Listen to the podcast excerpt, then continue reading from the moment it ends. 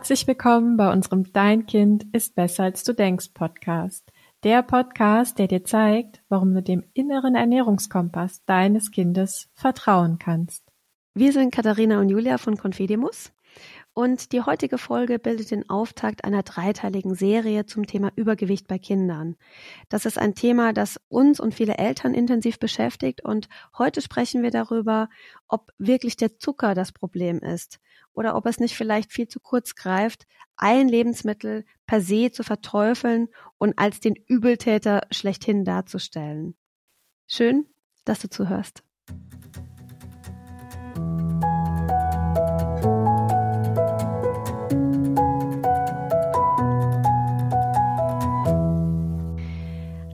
Aktuell oder die letzten Jahre auch schon ist der Zucker eigentlich in aller Munde. Und zwar nicht unbedingt wirklich in unserem Mund, sondern speziell sprechen wir oft darüber und verteufeln den Zucker sehr. Und wenn ich aber einige Jahre zurückblicke, so ich würde sagen 15, 20 Jahre zurück, da war es so, dass das Fett das große Problem war im Sinne von Fett macht Fett. Da haben wir sehr auf Low-Fat-Produkte gesetzt und heute ja, hat das so ein bisschen ähm, der Zucker dem Fett den Rang abgelaufen und wir leben schon, also so empfinden wir das in einer gewissen äh, Zuckerhysterie und ja, heute möchten wir dem auf den Grund gehen. Was ist denn wirklich dran an dem Problem Zucker und ja, wo glauben wir, bräuchte es andere Ansatzpunkte zu dem Thema? Julia, was meinst du? Alle die, die Zucker so verteufeln, können die denn alle irren? Ja, das ist eine gute Frage. Und ähm, also ich würde nicht so weit gehen und sagen, dass das alles falsch ist, was uns da vermittelt wird oder was wir lesen und sehen und hören. Denn Fakt ist ja, dass wenn wir zu viel Zucker essen, dass dann Übergewicht entsteht. Die eigentliche Frage, die wir uns stellen müssen, ist ja, warum essen Menschen denn zu viel von etwas, das ihnen nicht gut bekommt? Und ich glaube, das ist ein Punkt, über den wir heute, über den wir heute sprechen sollten, weil das wird aus meiner Sicht in der öffentlichen Debatte äh, kaum bis ja gar nicht thematisiert. Und vielleicht um ein Beispiel zu nennen, weil es ist ja häufig so, dass wir als Eltern mit, mit Meldungen konfrontiert werden in den Medien die uns eben sagen, ja, okay, es hat wirklich schlimme negative Auswirkungen, wenn Kinder zu viel Zucker essen. Ähm, ich habe zum Beispiel kürzlich eine Meldung gelesen, da hieß es in der Überschrift, Kinder, die viel Süßes essen, trinken später mehr Alkohol. Ja, und das ist natürlich erstmal eine Aussage, die einen so ein bisschen erschrocken macht. Und man denkt, ja, okay, gut, dann müssen wir halt wirklich auf die Süßigkeiten doch noch mal ein bisschen mehr achten. Und was aber viele von uns ja nicht machen, ist, dass wir selten hingehen und uns die Pressemitteilung des Instituts, ja, dass diese ähm, diesen Kausalzusammenhang herausgefunden haben will, das lesen wir uns ja selten durch. In den meisten Fällen ist es ja tatsächlich so, dass wir einfach an der Überschrift hängen bleiben. Und Überschriften sind ja in den Medien sehr plakativ formuliert. Warum? Weil so erzeugt man natürlich Aufmerksamkeit. Das ist auch ein Punkt, den man, äh, gerade wenn man solche sehr krassen Kausalzusammenhänge liest, was man immer wieder im Hinterkopf behalten sollte.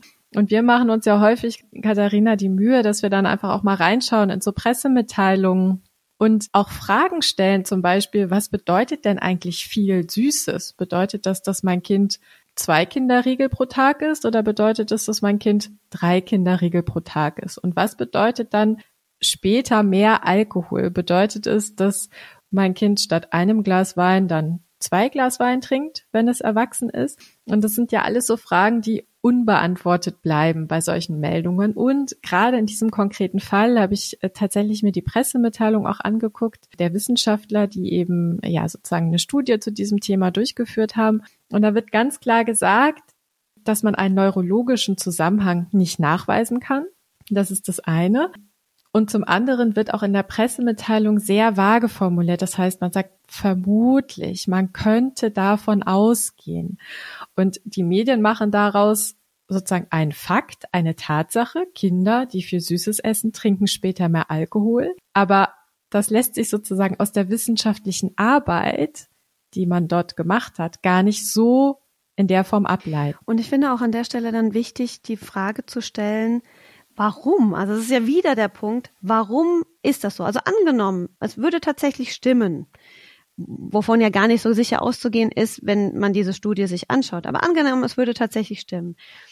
Woran liegt das? Und ist es nicht vielleicht eher so, dass Kinder, die viel süßes Essen in ihrer Kindheit, weil sie vielleicht emotionale Themen schon kompensieren, nämlich mit Süßigkeiten, weil sie auf einer emotionalen Ebene ein Problem haben, dass die auch später vielleicht dazu tendieren, dann mit einem anderen Hilfsmittel, nämlich mit dem Alkohol, auch emotionale Probleme zu kompensieren. Das heißt, ist es denn wirklich das Süße oder sind es die emotionalen Probleme? Wenn man jetzt sagen würde, Kinder, die emotionale Probleme haben, trinken später mehr Alkohol, hm, da würde ich sagen, kann ich mir gut vorstellen. Und vielleicht ist es so, dass Kinder, die emotionale Probleme haben, mehr mit Süßigkeiten ihre emotionalen Probleme kompensieren und deswegen mehr Süßigkeiten essen als Kinder, die keine emotionalen Probleme haben. Genau, ganz genau. Also der, der Punkt, an dem wir ansetzen müssen, ist eigentlich, ja, das ganz große Thema Bedürfnisorientierung, ne? Wie gut stehe ich mit meinen Gefühlen und Bedürfnissen in Kontakt? Und wenn ich natürlich einen sehr bedürfnisorientierten Umgang erlerne in meiner Kindheit, dann brauche ich natürlich auch weniger Ventile, um unerfüllte Bedürfnisse auszugleichen. Genau, ja. absolut. Und ich glaube auch, also das ist meine feste Überzeugung und das erleben wir, das haben wir auch schon im Kontakt mit anderen Experten, wie beispielsweise ähm, Thomas Frankenbach, der ja auch spezialisiert ist auf somatische Intelligenz, auf Körperintelligenz, schon erfahren, der gesagt hat, seiner Ansicht nach ist es so, dass Kinder, die emotional im Gleichgewicht sind, die körperlich und seelisch im Gleichgewicht sind, auch nicht übermäßig viel Süßes und Zucker essen. Also das ist ja eben genau dieser Punkt. Wie viel Zucker essen Kinder, die emotional im Gleichgewicht sind? Und liegt der Grund für das viele Zucker essen nicht viel mehr ganz häufig in emotionalen Problemen. Und dann, also das ist ja so mal die emotionale Ebene. Und dann kommt noch dazu, finde ich, dass wir natürlich Zucker dadurch das oft aus emotionalen Gründen gegessen wird, verteufeln wir den Zucker als Produkt aber eben auch so sehr. Also das heißt, wir gehen davon aus, dass der Zucker irgendwie gesundheitsschädlich ist. Dabei ist es ja so, dass wir den Zucker, auch der Zucker, der jetzt aus der Zuckerrübe kommt, dass wir den erstmal ganz arg auch gebrauchen können, dass Kinder den gebrauchen können für ihr Gehirn. Ne? Also das heißt natürlich nicht, dass man jetzt den raffinierten Zucker essen muss. Man kann das natürlich auch über Obst und so weiter, kann man das prinzipiell natürlich zu sich nehmen. Aber das heißt ja nicht, dass der Zucker, selbst wenn es der raffinierte Zucker ist, dass der jetzt gesundheitsschädlich sein muss für unser Kind, wenn das Kind das richtige Maß dieses Zuckers findet. Also das ist ja nicht etwas, was per se für das Kind schlecht ist, sondern das ist ja etwas, was unser Körper oft gut gebrauchen kann, bei der vielen Energie, die die Kinder einfach auch an, in einem, einem Tag äh, so äh, verbrennen an so einem aktiven Tag, den so ein Kind hat. Ja, also ich glaube, da sprichst du einen ganz wichtigen Punkt an, denn unser Körper braucht Zucker und gerade Kinder, die wachsen, brauchen viel Energie, brauchen demzufolge auch Zucker. Und was ich ganz spannend finde, ist, also wusstest du, dass die Menschen, die sagen, sie ernähren sich zuckerfrei, dass die eigentlich auch nicht zuckerfrei leben, weil wenn wir dem Körper keinen Zucker zuführen, dann ist er ja tatsächlich in der Lage, selbst Zucker herzustellen aus den Nahrungsbestandteilen, die ihm zugeführt werden.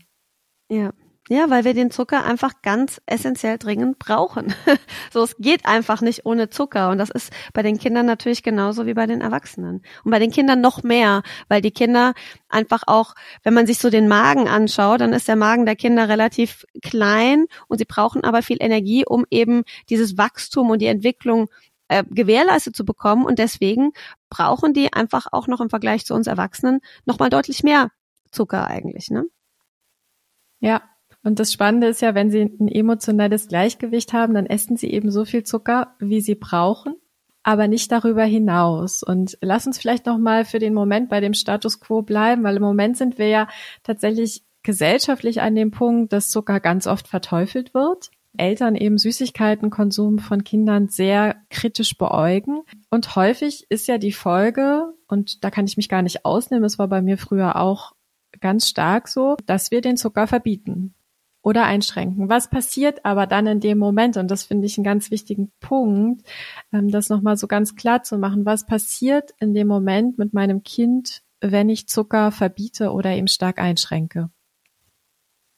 Ja, dann kommt natürlich der ganz klassische Verzichthunger, der dann aufkommt, dass die Kinder spüren, okay, da ist etwas äh, Verbotenes, das darf ich nicht haben, umso attraktiver wird es und umso mehr verlangen Kinder danach. Also das ist schon fast ein Klischee, aber es gibt natürlich auch bei den Kindern Geburtstagen immer wieder die Kinder, die dann am Süßigkeitenbuffet stehen, wenn sie mal woanders sind ne, und dann einfach mitnehmen, was geht weil sie einfach ja einen Verzicht spüren, den sie dann kompensieren und das führt dann einfach oft zu einer Überkompensation, wo sie dann eben nicht bedürfnisorientiert den Zucker essen, sondern äh, ja überhaupt nicht mehr im, im Zusammenspiel mit den körperlichen Bedürfnissen. Ne?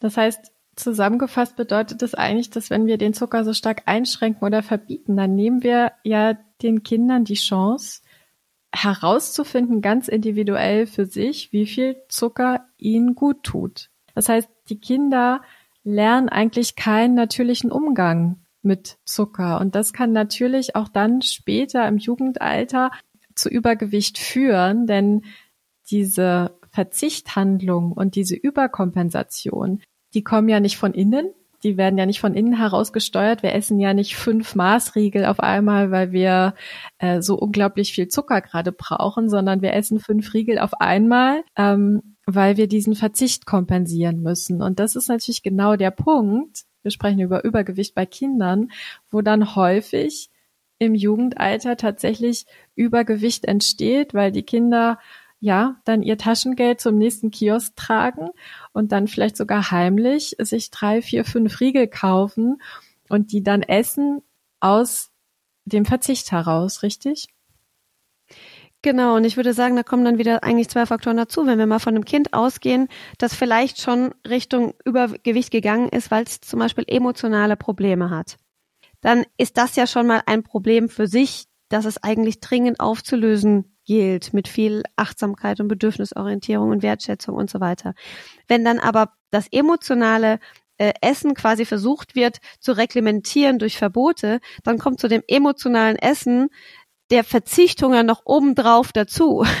Also das heißt, das Kind kommt dann vom Regen in die Traufe. Ne, es wird dann ja schambesetzt essen, es wird vielleicht Heißhungerattacken entwickeln und so weiter. Das heißt, es entsteht ein Teufelskreis von all den Dingen, die wir eigentlich nicht wollen. Und das Schlimme ist, dass diese Kinder, die das so gelernt haben, dann auch später häufig einfach zu Diäten greifen oder auf Diäten setzen, weil sie einfach nicht wissen, wie sie jetzt ihrem Übergewicht, das über die Jahre entstanden ist, Herr werden sollen. Und das bringt sie dann nochmal weiter vom Regen in die Traufe. Ne? Also man kommt quasi nie an den Punkt, wo man dann sagt, okay, Moment, was sind eigentlich meine Bedürfnisse? Was steckt eigentlich dahinter? Was sind körperliche Defizite durch den Verzichthunger? Was sind seelische Defizite durch das äh, emotionale Essen und durch beispielsweise die Traurigkeit, die in mir steckt. Und das sind eigentlich die Kernfragen, die wir aufgreifen müssten. Und stattdessen, wie gesagt, kommen die Kinder immer weiter vom Regen in die Traufe. Und dann, das möchte ich auch noch kurz ansprechen, Thema Süßstoff. Wenn man jetzt Kindern dann statt Zucker Süßstoff gibt, das ist ja ein synthetisches Produkt, das dem Körper suggeriert, da kommt jetzt was Süßes an, es ist aber gar keine Energie da, die ankommt, das bringt die Kinder ja noch weiter weg vom, zum Spüren hin. Das bringt sie noch weiter weg, irgendwie wahrzunehmen, was brauche ich denn jetzt eigentlich? Also es ist ganz weit weg vom Thema Bedürfnisse, auch auf körperlicher Ebene. Und es gibt sogar ähm, ja Experimente, zum Beispiel gibt es eins mit Ratten, wo man Ratten neben ihrer normalen Nahrung eben dann Süßstoffe noch gegeben hat, wo man dann gesehen hat, dass die Ratten auf einmal viel mehr, dreimal so viel gegessen haben wie vorher. Also wo der Süßstoff quasi auch noch die Sättigung das Sättigungsempfinden quasi aushebelt, ist vielleicht zu groß, äh, das zu große Wort, aber beinahe aushebelt. Also man kann die Sättigung dann weniger spüren. Das heißt, wir setzen quasi mit den Maßnahmen immer noch eins obendrauf. Also vom emotionalen Essen zum Verzichthunger, dann noch der Süßstoff vielleicht. Ähm, und die Kinder sind dann am Ende komplett weg von einem körperlichen und seelischen Gleichgewicht. Und ja, wir haben jetzt ja so eine ganz große Spirale aufgemacht im Sinne von emotionales Essen, dann der Verzichthunger dazu, äh, Diäten und die Kinder kommen immer weiter weg von dem Spüren, von einem guten Körpergefühl, von Genuss, von Achtsamkeit und so weiter. was könnte man denn jetzt machen? Also was kann man denn machen, um in diesen Teufelskreis entweder erst gar nicht einzutreten oder aus diesem Teufelskreis auszusteigen? Ich glaube, dass was unglaublich wichtig ist, ist, dass wir erkennen, das eigentliche Problem bei dem Thema Übergewicht bei Kindern ist tatsächlich unsere Angst vor dem Zucker. Ich glaube, das kann man so klar sagen. Und unser Umgang mit dem Thema, denn der ist nicht gesund. Ne?